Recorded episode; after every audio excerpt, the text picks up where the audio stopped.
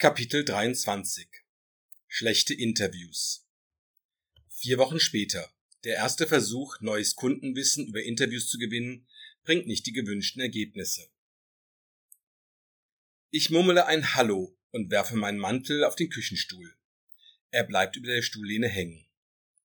Ich setze mich, ziehe das iPhone aus der Hintentasche meines Sakkos und lege es auf den Tisch.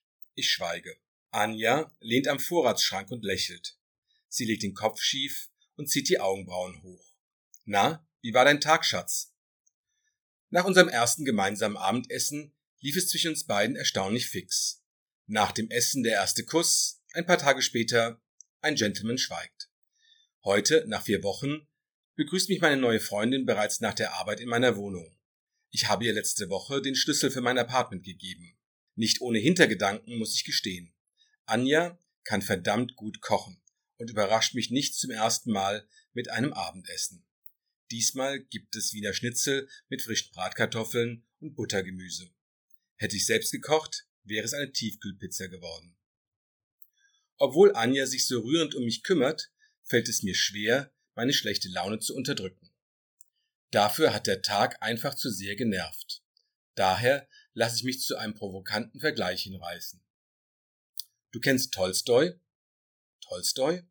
Ja, Tolstoi. Lev Nikolajewitsch Graf Tolstoi, der Schriftsteller. Ich weiß, der Autor von Krieg und Frieden und Anna Karenina. Bin beeindruckt, Anja. Karenina, Grote Gut. Was soll mit Graf Tolstoi sein? Tolstoi zählt zu den bedeutendsten Vertretern des klassischen Realismus. Lass uns realistisch sein, Anja. Warum nicht? Realistisch, okay. Was meinst du damit?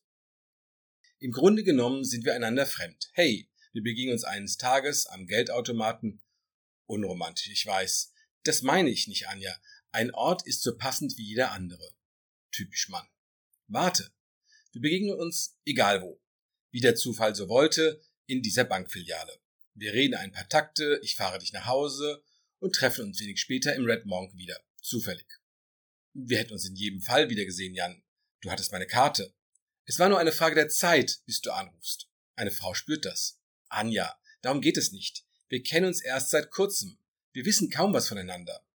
Aber schon mal was von Seelenverwandtschaft gehört? Man muss sich nicht lange kennen, um sich gut zu kennen, finde ich. Aber du kennst mich ja nicht gut genug. Wieso? Wenn du mich kennen würdest, hättest du nach einem Blick in mein Gesicht nicht diese Frage gestellt. Welche? Wie war dein Tag, Schatz? Die Frage meine ich. Ja und? Ich weiß nicht, wie dein Tag war, Jan. Deshalb frage ich. Das ist es ja. Würdest du mich kennen, hättest du die Antwort in meinem Gesicht abgelesen. Tja, wenn du so guckst, nicht gut. Überhaupt nicht gut, schätze ich. Das kann ich leider nicht gelten lassen, Anja. Die richtige Antwort wäre, beschissen ist geprahlt. Was um Himmels Willen ist denn passiert? Du warst die letzten Tage so zuversichtlich. Momentan bin ich es nicht. Ich sehe schwarz. Mal langsam, Jan. Was ist los? Erzähl's mir bitte. Gerne. Meine Leute sollten unsere Kunden befragen, damit wir die Basis legen für mehr Kundenwissen. Ich hatte davon erzählt. Narrative Interviews. Ich hatte extra Anton Behring nochmal angerufen, diesen Marketingberater, damit der uns ein paar Tipps gibt.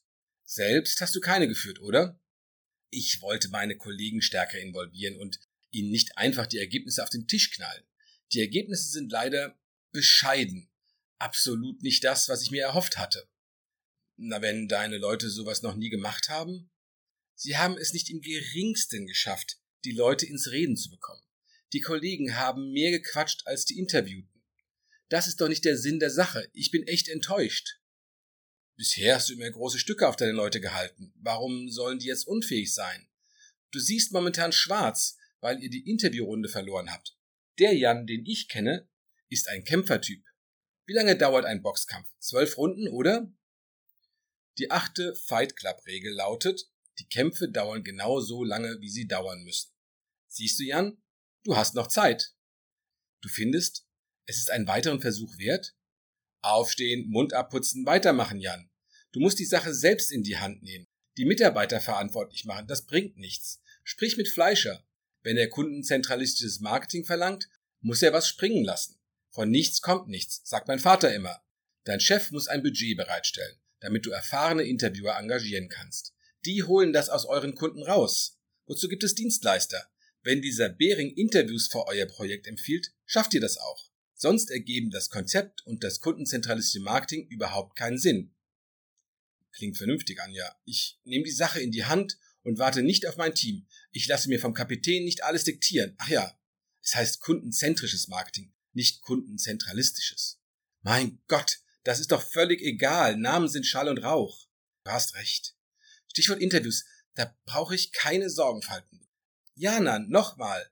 Brauchst Leute mit einschlägiger Erfahrung auf dem Gebiet. Woher sollen deine Mitarbeiter wissen, wie man gute Interviews führt? Lass das einen kompetenten Anbieter übernehmen. Bering wird sowas beherrschen. Aaron Fleischer muss ein paar Kröten locker machen. Ich werde ihn dazu bringen. Die Bering-Leute wissen, wie es läuft. So wird's gemacht, Anja. Die Interviews sind nur der Antwort. Wenn wir das nicht packen, kriegen wir den Rest auch nicht hin. Zu erfolgsversprechendem Inbound-Marketing und zu ABM gehört die Analyse der wichtigsten Wettbewerber. Wie erleben unsere Kunden die Konkurrenz? Wo haben die anderen bessere und äh, schlechtere Argumente? Und dann, warum sollen die von uns kaufen? Welchen Wert bringen wir denen? Ja, Jan, und wenn sich Fleischer ein professionelles, neuartiges Marketing wünscht, muss er bereit sein, dir ein paar Profis an die Seite zu stellen, die es mit euch zusammen wuppen. Wo du recht hast, hast du recht, Anja. Entschuldige, dass ich vorhin so ruppig war. Was anderes. Wann wusstest du, dass du dir eine Beziehung mit mir vorstellen kannst? Erinnerst du dich an meinen ersten Besuch hier in der Wohnung? So spät?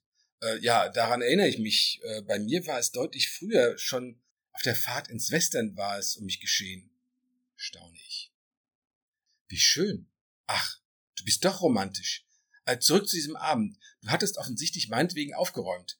Auch wenn es immer noch etwas chaotisch war. Das Essen, das du gekocht hast, war sehr ambitioniert für jemanden, der nie kocht.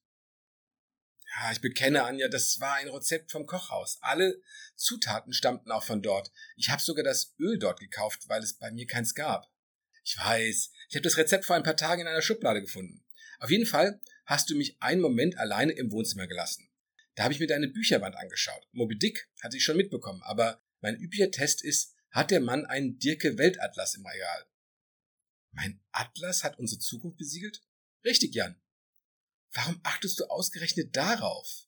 Weil es mir zeigt, dass der Mann vielseitig interessiert ist, Bildung hat und sein Horizont nicht an den Grenzen Deutschlands endet.